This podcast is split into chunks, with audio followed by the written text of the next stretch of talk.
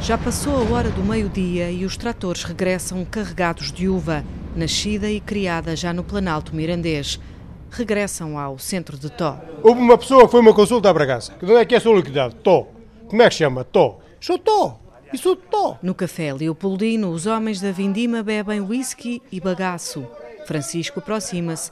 Tem 94 anos. Política. Política podre. O bem-estar de toda a gente é que é bom. Eu posso vir o, o, o diabo do inferno, mas quando dar uma palavra, eu vou sempre reto e concreto. Dizem os censos que em Tó vivem pouco mais de 150 pessoas, um número sempre a descer. Cisnando Castro que o diga, ele que anda a vender peixes da lota de Matozinhos aqui pelas aldeias. Anda aqui por Tó, por Prédio Bem Posta, por Vilarim dos Galegos, por Brussol, por, para, para o Conselho de Miranda também vou para lá.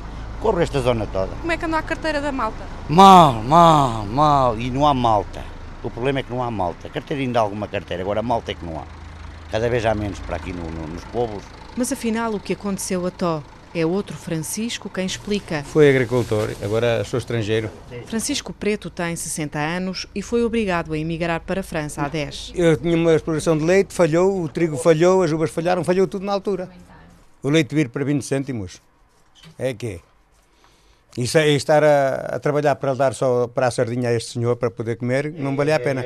Não valia a pena estar aqui. De volta ao café, Perpétua serve verdades ao balcão. O trigo não tem saída, filha. Estou a esperar os silos.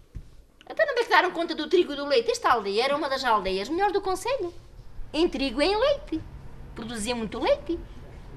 Foi tudo embora. Francisco veio à terra só para as vindimas, mas depois regressa à França, porque Tó já foi chão que deu outras uvas. Vou sábado embora.